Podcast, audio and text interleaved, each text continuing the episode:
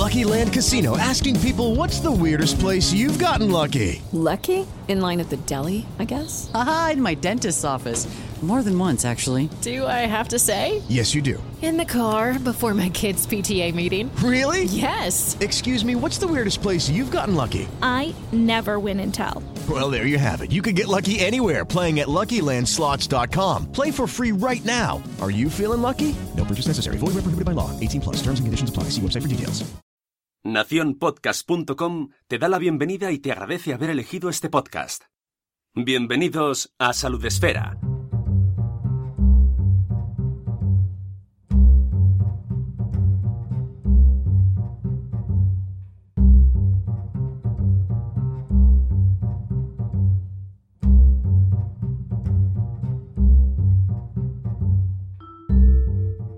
Hola amigos, bienvenidos a un nuevo formato que tenemos en Salud Esfera. Estrenamos hoy un dossier especial eh, con un tema que nos interesa mucho y que además va a coincidir y coincide con la Semana Mundial dedicada a la vacunación. Así que queremos eh, crear este nuevo formato de dossier especial de Salud Esfera para hablar sobre las vacunas. Y lo hacemos eh, junto a Ignacio López Goñi, que es microbiólogo y divulgador, divulgador científico, autor junto a eh, Ollana Iturbide de este libro Funcionan las vacunas, publicado por Nextdoor Publishers, y eh, con el que vamos a tener una charla eh, dedicada a responder o intentar responder esta pregunta. ¿Funcionan las vacunas? Espero que os resulte interesante este dossier y que entre todos respondamos a esta interesante cuestión. Vamos allá.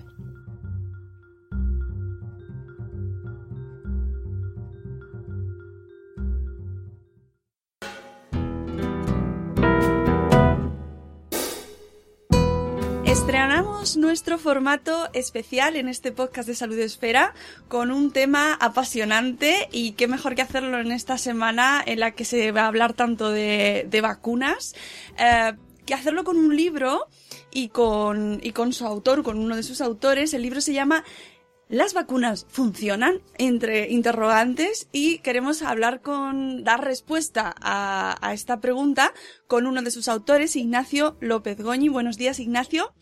Muy buenos días. Él es catedrático, eres catedrático de microbiología y divulgador científico, profesor, ¿no? Maestro o cómo, cómo te denominas? Bueno, principalmente eh, profesor. Yo me dedico a la docencia universitaria. A la maestro no te llamarán. Maestro, no. no. no.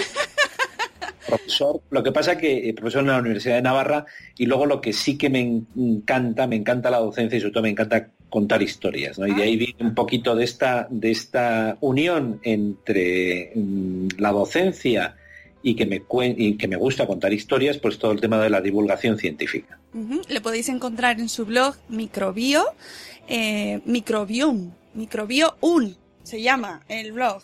¿no? Sí, pero pone, sí, el, el, la dirección es microbio1, pero si tú buscas microbio en Google, eh, por ahí sale enseguida. Eh, y en su cuenta de Twitter, microbio blog.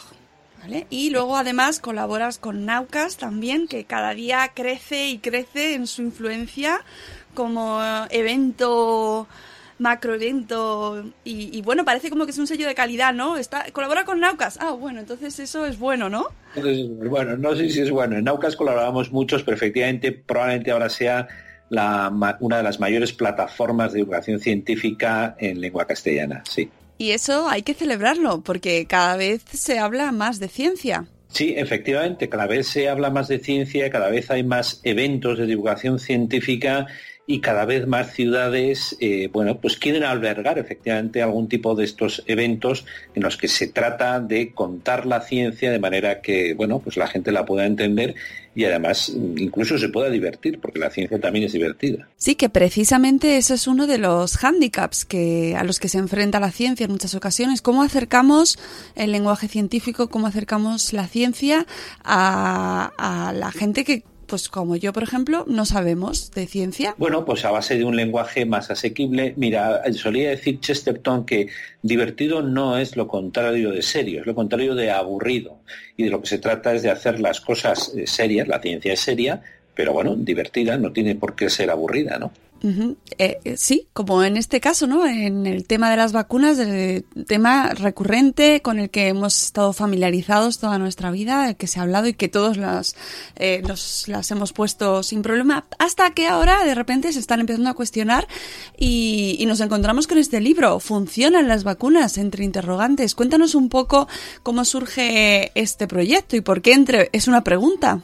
Entre interrogantes. Mira, este libro lo escribimos hace ya unos pocos años, eh, Ollana Iturbide y yo mismo, Ollana Iturbide en ese momento estaba eh, eh, acabando la carrera de, biología y uno de sus trabajos fin de grado eh, fue sobre todo temas polémicos pues sobre las vacunas, la homeopatía y algunos otros temas. Y en ese tema de las vacunas hablaba sobre todo de movimientos antivacunas. Y ahí es donde yo tenía ya la idea de este libro y había escrito ya varios capítulos, etcétera, y entonces le propuse, oye, ¿por qué no escribimos eh, juntos este, este libro que me parece, y me parecía muy necesario, ¿no? Fuera, fue cuando hubo algunos brotes de, algunas enfermedades infecciosas y me parecía que era eh, necesario escribir este libro que está puesto en interrogantes, algunas personas me han, me han cuestionado, ¿y por qué lo pones entre interrogantes? Porque parece como que dudas de que funcionan las vacunas. Bueno, no quiero hacer spoiler, pero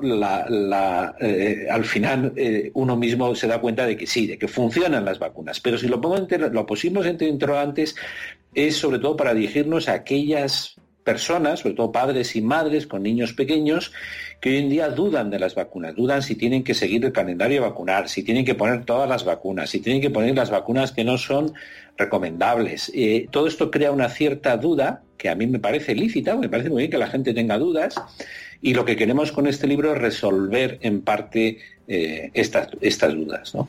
Y por eso va a interrogantes. A mí no me interesa que lo lean la gente que no tiene dudas de las vacunas, sino que la gente que tiene dudas de las vacunas y que se, se preguntan por eso si funcionan o no funcionan.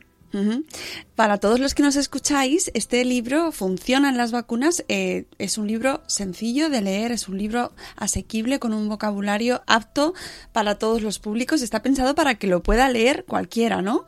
Efectivamente, o sea, no, no utilizamos términos eh, eh, científicos, hombre, que algunos sí, pero, pero vamos, está hecho de manera muy asequible, en un lenguaje muy cómodo, eh, en algunos casos con algunas anécdotas, eh, contando historias, porque la gente lo que le gusta es que le cuentes historias y contamos historias también de éxito sobre las vacunas y, diciendo, bueno, pues lo que son, cómo funcionan, sus efectos secundarios. ¿eh? Además, el prólogo está hecho por Lucía Galán, que seguro que todos conocéis, autora del blog Lucía mi pediatra, que también ha defendido y defiende en redes sociales la eficacia de las vacunas. Teniendo a Lucía mi pediatra en la portada ya o en el prólogo, ya, spoiler tenemos. Sabiendo que lo prologa Lucía Galán, pues uno ya se puede imaginar cómo acaba el libro, ¿no? Sí, sabemos quién es el asesino. Em, ¿Tan necesario es responder a esa pregunta que hacéis en, el, en la portada? Es decir, eh, ¿realmente existía esa inquietud? ¿Cuánto, ¿Hace cuánto escribisteis el libro? El libro yo creo que tiene ya, eh, aunque esto que hemos presentado ahora es como una, como una segunda edición, una edición, tiene un par de años, dos, dos, años, dos años y medio, ¿no? A ver, yo creo que desde hace un tiempo a esta parte, eh, eh, o sea, el problema de las vacunas que son el, éxito de las vacunas es su propio su propio problema, ¿no? Debido a que las vacunas funcionan y gracias a ese a las vacunas se han ido reduciendo la incidencia de cantidad de enfermedades infecciosas son enfermedades infecciosas que ahora no vemos, no, somos, no, las vemos porque están controladas por las vacunas. Entonces uno a veces duda y dice, bueno, ¿por qué voy a vacunarle sobre la polio si no hay polio? O, sobre la difteria porque no veo enfermedades de difteria o, la varicela, ¿vale? El propio éxito es lo que eh, genera ese, ese problema en las vacunas. En España no hay en principio, ¿verdad? No parece que haya unos grandes movimientos antivacunas muy beligerantes y organizados como puede haber en otros países, sobre todo de habla, de anglosajona, ¿no? Pero sí eh, se está detectando cada vez bueno, pues eso, eh, mayor duda en, las vacunas. Padres que, como he comentado antes, dudan eh, si tienen que poner todas y, de, esa duda a veces viene pues no cumplir exactamente los calendarios vacunales, a veces pues no dar la segunda o tercera dosis necesaria, con lo cual la protección va disminuyendo. Y todo esto va siendo pues cada vez eh, un movimiento cada vez mayor eh, si a eso le sumamos, y es verdad que los calendarios vacunales son complicados, ¿eh? porque cada vez tenemos más vacunas, y si a eso le añadimos también en el que de vez en cuando, eh, bueno, pues algunas personas con notoriedad, con millones de seguidores, hacen algunas manifestaciones poco acertadas sobre las vacunas, pues todo esto te va generando en la población pues una duda, una duda sobre si las vacunas funcionan o no funcionan, o si son necesarias, o es esas teorías conspiratorias de que bueno, esto es un montaje de las grandes farmacéuticas, de la OMS, que lo que quieren es vendernos eh, medicamentos. Damos por hecho que todo el mundo sabe qué es una vacuna, pero quizás no vendría mal recordar en qué consiste una vacuna y sobre todo cómo funciona la vacuna, porque yo creo que es lo más interesante de todo esto. Pues mira, la vacuna, las vacunas son eh, unos medicamentos, esto hay que dejarlo claro, son medicamentos, ¿vale? Que eh, lo que hacen es estimular tus defensas naturales, ¿vale? Contra un determinado eh, microorganismo, puede ser un virus, una bacteria que produce una enfermedad infecciosa. ¿no? Esa es, digamos, la, la definición. ¿no? Normalmente las vacunas suelen ser o el propio microorganismo debilitado, ¿verdad? Son vacunas vivas que lo que hacen es, ese microorganismo eh, te produce como en muy pequeña escala esa enfermedad y activa tu sistema inmune preparando las defensas para cuando realmente aparezca ese microorganismo, o a veces son vacunas eh, hechas con eh, partes del microorganismo, o bien muerto, o bien trozos de, componentes de ese microorganismo, ese virus o esa bacteria. ¿no? Pero en definitiva lo que van es a estimular tu sistema natural, tus defensas, para que cuando te encuentres de verdad contra ese patógeno, tengas las defensas preparadas y puedas atacarlo. Bueno, y desde que se descubrió eh, eh, la vacunación, hemos evolucionado, hemos avanzado, hemos conseguido eh, descubrir nuevas vacunas y erradicar enfermedades, ¿no? Sí, hoy en día conocemos mucho mejor cómo funciona nuestro sistema inmune, cómo esas defensas se van montando, digamos, en nuestro propio, cuerpo y por eso lo que se trata es estimularlo específicamente contra esos microorganismos. Hemos conseguido erradicar eh, realmente muy pocas enfermedades infecciosas. El gran éxito ha sido la viruela, que se erradicó eh, el último caso fue en el año 77 y la Organización Mundial de la Salud la dio erradicada en 1980. Por lo tanto, no hay viruela en el planeta gracias a las vacunas que empezaron contra la viruela hace muchísimos años. Luego hay una enfermedad del ganado que es la, la peste bovina, que también desde el año 2011 ha sido erradicada. La peste bovina no afecta al hombre y en ese sentido podríamos decir, bueno, a mí qué más me da lo que le pase a las vacas, ¿no? Pero la enfermedad de la peste bovina, eh, que es muy contagiosa eh, en el ganado bovino, ha estado asociado a lo largo de la historia a grandes momentos, grandes hambrunas, grandes momentos de crisis y por lo tanto erradicar también la enfermedad eh, en, el ganado, en este caso, ha sido también un hito muy importante. ¿no?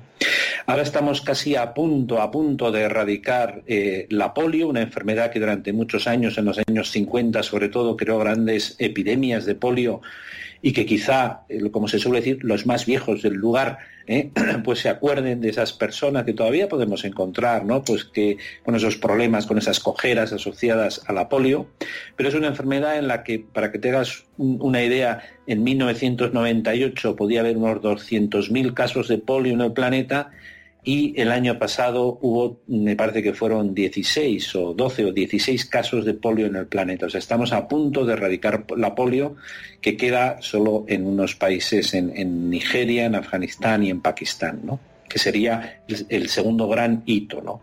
Y luego hay otras enfermedades que bueno, que se está en vías de, de controlar. El sarampión, que es una enfermedad también muy infecciosa, eh, bueno, pues el año pasado, por primera vez en la historia, hubo menos de 100.000 casos, 100.000 muertos, que son muchos, ¿eh? pero menos de 100.000 casos de muerte por sarampión en el planeta, ¿no? que también es, un hito, ¿no? porque es una vacuna que funciona muy bien. ¿no? Por lo tanto, es, esperable ¿verdad? que con el tiempo haya enfermedades cuya incidencia prácticamente sea nula en, en todo el planeta. ¿no? Teniendo en cuenta todo lo que nos has contado sobre su funcionamiento y sobre su eficacia, eh, ¿cuáles son los principales obstáculos eh, que dan motivo a este libro y a los que nos enfrentamos hoy en día, a los que se enfrentan las vacunas? Bueno, para que las vacunas funcionen, dependiendo del tipo de microorganismo, tienes que tener lo que se denomina una cobertura vacunal. Llega un momento en el que si tú vacunas, eh, depende del tipo de microorganismo, pues a un 90 o 95% de la población, de esa manera has cortado totalmente la cadena de transmisión de, la infección y, la enfermedad prácticamente está eh, erradicada. El mayor problema es conseguir esas tasas de vacunación tan altas. Y aquí podríamos distinguir dos situaciones distintas. Las que pueden ocurrir principalmente en países en vías de desarrollo, donde realmente se tiene más miedo a la enfermedad que a la vacuna. Y por eso las personas, pues incluso ves madres, historias de madres que andan kilómetros y kilómetros desde la aldea hasta, hasta, hasta el dispensario para vacunar a sus hijos, y ahí es un problema muchas veces de suministro, de que lleguen las vacunas, etcétera. Y ese es uno de los objetivos ¿eh? que tiene eh, la Organización Mundial de la Salud y otras organizaciones internacionales, ¿eh? aumentar la cobertura vacunal en los países en vías de desarrollo. Y otro problema distinto es el que está ocurriendo en los países ya desarrollados, donde realmente estamos volviendo hacia atrás. Ahí estamos volviendo, porque como he comentado antes, se tiene más miedo a la vacuna que a la enfermedad, porque con la enfermedad no la conocemos porque está controlada por las vacunas. Y también hay una tendencia en algunos casos a disminuir esas coberturas vacunales. El objetivo es llegar a esas coberturas altas. ¿no? Tanto en los países de en vías de desarrollo como, los, como en los países. Que es una situación muy contradictoria. Allí están, no tienen acceso a esas vacunas y es prioritario acceder a ellas y aquí que tenemos acceso a esa vacuna, ya no se quiere llegar a esa vacunación, ¿no? En, algunos casos. Sí, esa es la, contradicción del mundo desarrollado, ¿no? Sí, eh, ¿cómo, ¿cómo, combatimos esa situación, ¿no? Eh, por, eh, por, el lado de, de, los países en vías de desarrollo está claro que eh, proporcionarles acceso, y que tengan acceso a esa vacunación y en nuestro caso en nuestro caso, eh, leer el libro funciona en las vacunas.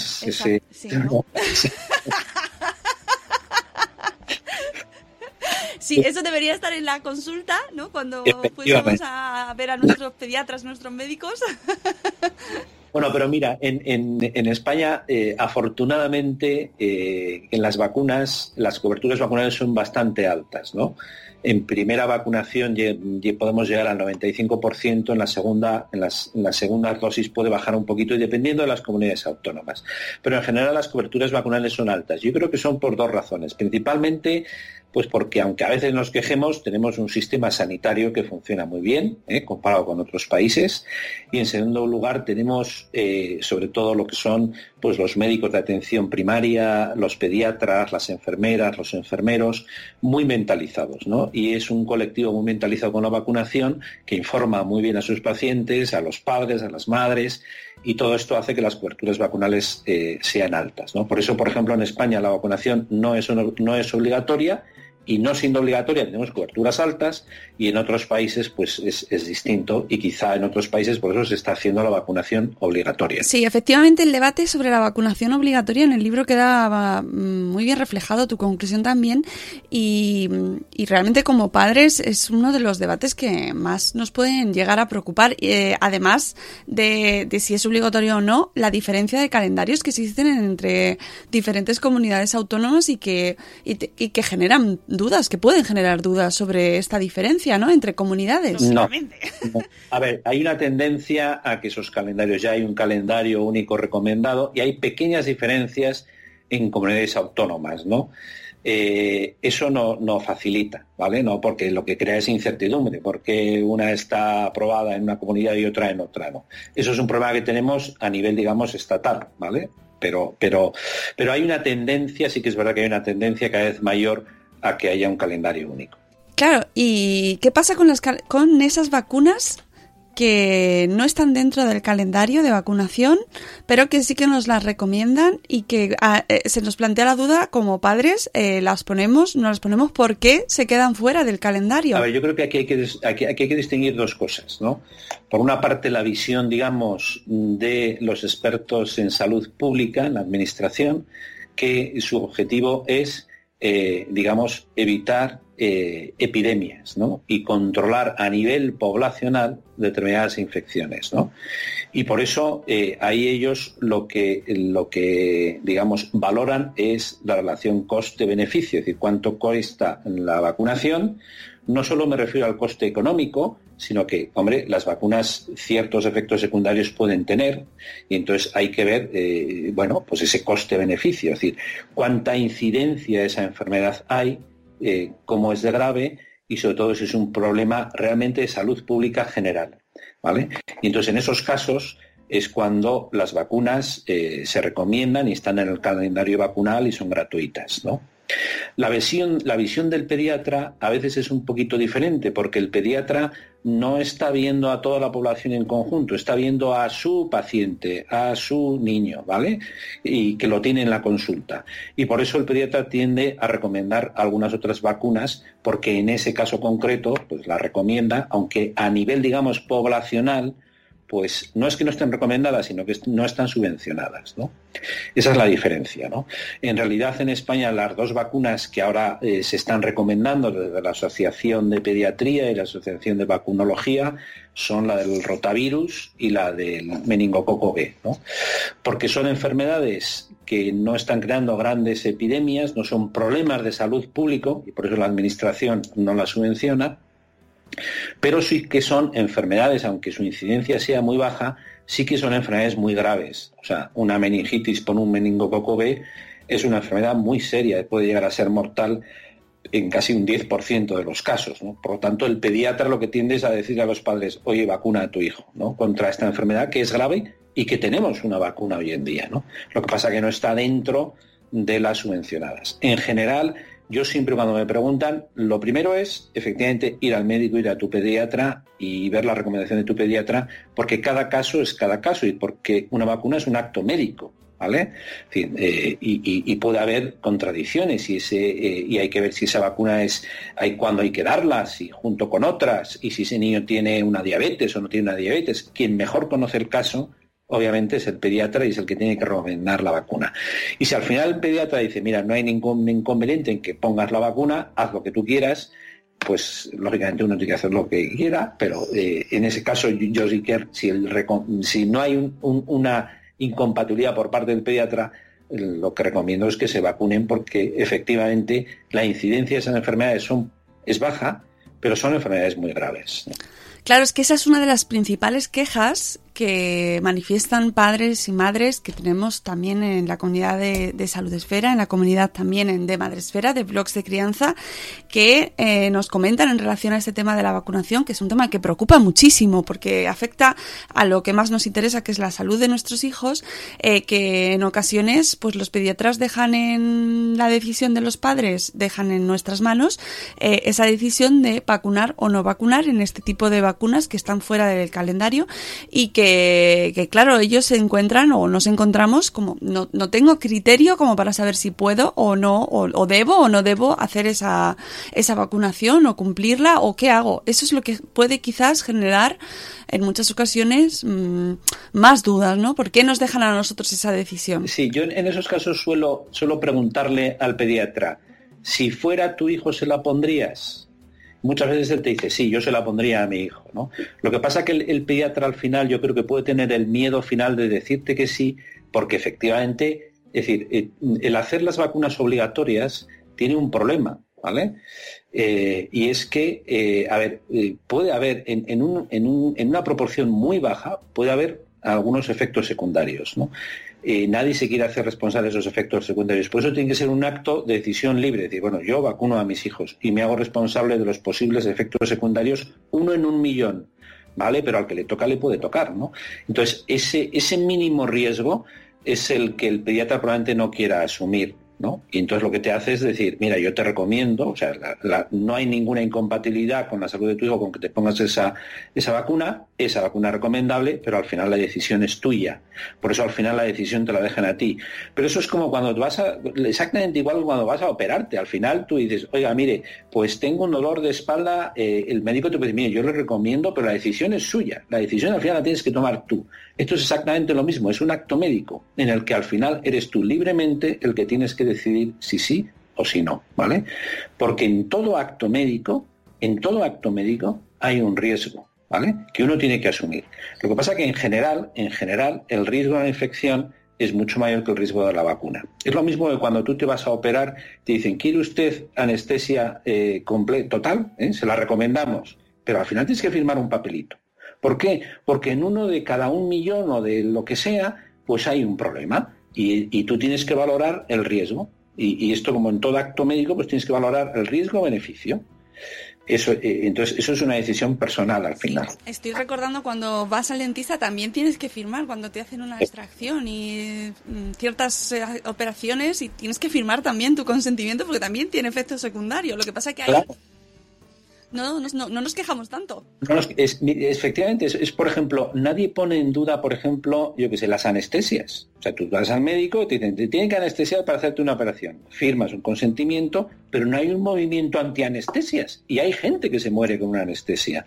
Hay gente que se muere cuando mm, le ponen una inyección de un antibiótico, porque te puede dar una reacción anafiláctica, un, un rechazo, ¿no?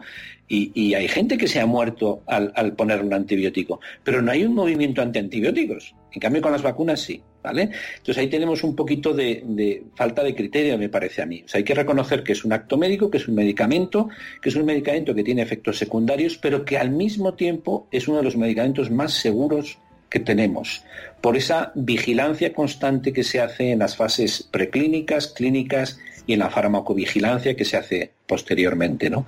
Si leyéramos con cuidado cualquier prospecto de cualquier medicina que tomamos alegremente, como puede ser el ibuprofeno o el paracetamol, pues nos daríamos cuenta de que hay efectos secundarios. Pero como te duele la cabeza, toleras mejor el riesgo.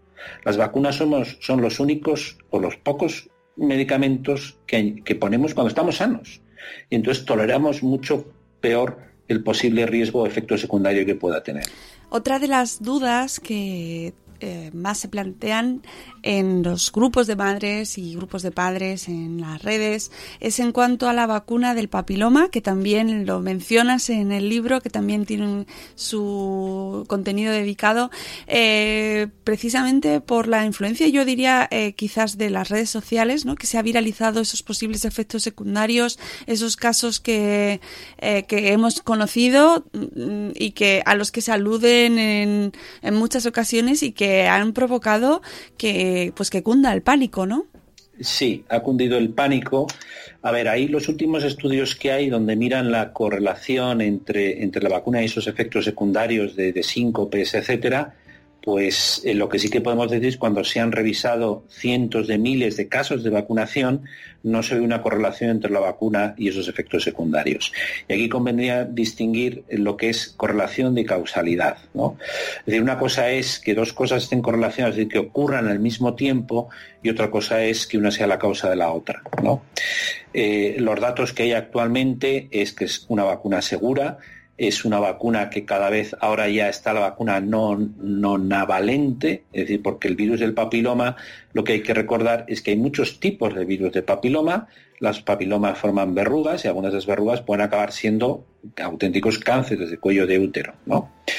Y entonces, y cada vez las vacunas se han, se han, perfeccionado, ahora tenemos vacunas que cubren nueve de los papilomas más frecuentes y por lo tanto protegen mucho mejor. Lo que se ha visto es que mm, es una vacuna segura, ¿eh? incluso ahora ya se recomienda incluso a jóvenes, porque al principio se decía, no, solo para las niñas, pero resulta que, bueno, el, el varón, el joven también puede ser transmisor del papiloma, ¿eh? E incluso en algunos casos también pueden producirse tipos de, cánceres relacionados, pues cáncer de, pene, de, boca, de, ano, etcétera. O sea que también hay, hay, es una manera de controlar muy bien la transmisión de, este virus. ¿no? Creo que ha sido recientemente cuando se ha publicado un estudio mm, creo que ha sido en Australia, donde ya tienen, eh, digamos, toda la serie eh, temporal de vacunación en los últimos años y en lo que se está demostrando efectivamente es que está reduciendo de manera significativa la incidencia de cáncer de cuello de útero en las mujeres. ¿no? Con lo cual, eh, al principio también había una duda porque es una vacuna que está exponiendo a personas jóvenes sobre una enfermedad que pueden tener eh, pues cuando tengan 40 años o más, ¿no? Entonces faltaba, digamos, ese tiempo, ¿no? Yo creo que la vacuna del papiloma ahora es, eh, se puede recomendar muy bien, es una, es una vacuna segura, es una vacuna cada vez más completa y además está viendo que efectivamente está reduciendo el índice, como se esperaba, de cáncer de cuello de útero. Con lo cual yo creo que es una vacuna recomendable. Pues yo creo que con esto ventilamos un poco las principales dudas que pueda existir, pero emplazamos a todo el mundo a que lea el libro. Sí, porque además hay temas que, no han salido en la conversación, pero que también son muy interesantes. La vacuna de la gripe, otras vacunas, como más sobre efectos secundarios, etcétera que yo creo el sarampión y algunas otras, qué pasa cuando no vacunas a tus hijos, etcétera, ¿no? Yo creo que hay temas que son interesantes. No he querido destriparlo todo porque hay que leerlo. Pero sí, invito a todo el mundo que nos escucha que lo lea porque de verdad es un gran regalo que se puede hacer a padres eh, que, tengan hijos ahora, ¿no? Y que se planteen este tema o como simplemente por, por mm, conocimiento general. No, bueno, sí, el, Sí, pues eso, que emplazamos a todo el mundo, a todos nuestros oyentes, a nuestros amigos, que, que si estáis buscando material, tenéis dudas o queréis tener información sobre cómo funcionan las vacunas, qué pasa con las vacunas, estáis escuchando mucho debate y queréis tener argumentos porque os sale el cuñado que lleváis dentro y queréis hablar con rigor, pues podéis eh, leer este Funcionan las vacunas de Nextdoor, eh, que es una editorial que además está especializada en eh, libros de divulgación científica y que ya viene respaldada con un montón de, obras dedicadas a un poquito ayudarnos a entender cómo funciona un poco más el mundo de la ciencia, que Ignacio a veces mm, es un poco complejo. pero divertido. Es completo. ¿Qué, que no hay complejo? Todo es complejo, pero se puede hacer divertido. Solo por terminar, invítanos a leer ese libro, por favor. Danos. Mm, deja a la gente con ganas de leer. Bueno, pues mira, uno de los eh, eh, de los piropos que le echaron al libro, que he reconocido que a mí me ha hecho mucha ilusión, es cuando me dijo, mira, es que es un libro, lo he leído y es un libro que puede salvar vidas. Y a mí eso, la verdad es que me hizo mucha ilusión, no me lo había planteado así, no nos lo habíamos planteado así, pero es verdad que puede llegar a, solucionar algunas de las dudas que uno puede tener y decidir, pues efectivamente, eh, bueno, pues vacunar, vacunarse o vacunar a sus hijos, ¿no? Porque también hablamos de vacunas del adulto y otras muchas vacunas, no solo son para niños, pero efectivamente eh, yo creo que puede ser muy interesante. Y sobre todo recordar que en muchas ocasiones con este tema de la vacunación nos planteamos eh, los posibles efectos secundarios que podemos sufrir nosotros o nuestros hijos, pero nos olvidamos de que eh, con la vacunación protegemos a los elementos más débiles, a los niños, a los ancianos, a personas más vulnerables de esas enfermedades que para el resto pues pueden ser más o menos llevaderas. Explicamos también por qué las vacunas tienen ese aspecto social, ¿no? En el que con la vacunación cortas la cadena de transmisión y vacunando a tus hijos tú puedes proteger a personas más débiles que por la razón que sean médicas o las que fueran no se pueden vacunar. De manera que vacunándote tú, vacunando a tus hijos, proteges a los más débiles que son los niños, los enfermos o los ancianos. Pues muchísimas gracias Ignacio por habernos ayudado a entender un poquito mejor cómo funcionan las vacunas y que efectivamente sí, leeros un libro, pero ya os adelantamos que sí, que funcionan. Pues nada, muchas gracias a vosotros y de verdad espero que os guste el libro.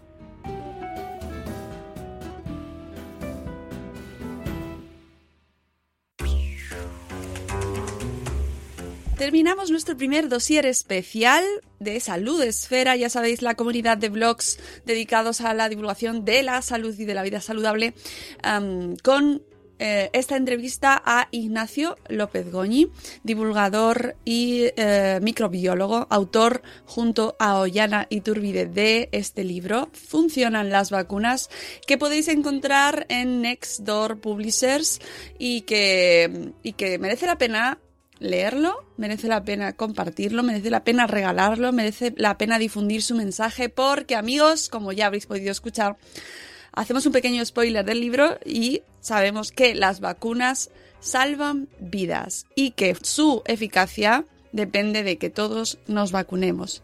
Así que eh, con eso, con este mensaje, cerramos este primer dossier y eh, sabemos que habrá más, así que esperamos que os guste este nuevo formato.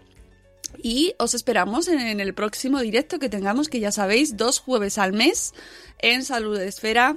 Eh, hacemos un poquito de resumen de noticias principales, tenemos reportaje, tenemos entrevistas y conducido por Margot Martín junto a nuestros amigos de Takata Comunicación, Adrián Cordellat y Diana Oliver y nuestros amigos Menchu y Minchi. Ya sabéis en esas llamadas tan alocadas que tenemos en directo, no sé cómo se consiguen colar dos jueves al mes a las 11 de la mañana en Spreaker. Y bueno, en algún momento os sorprenderemos con otro dossier especial dedicado a otro tema interesante sobre el mundo de la salud y la vida saludable. Un abrazo amigos.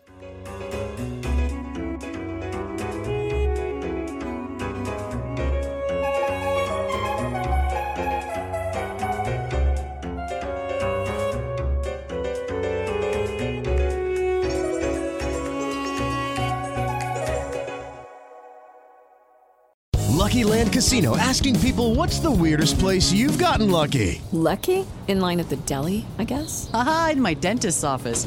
More than once, actually. Do I have to say? Yes, you do. In the car before my kids' PTA meeting. Really? Yes. Excuse me, what's the weirdest place you've gotten lucky? I never win and tell. Well, there you have it. You can get lucky anywhere playing at LuckyLandSlots.com. Play for free right now. Are you feeling lucky? No purchase necessary. Void where prohibited by law. 18 plus. Terms and conditions apply. See website for details.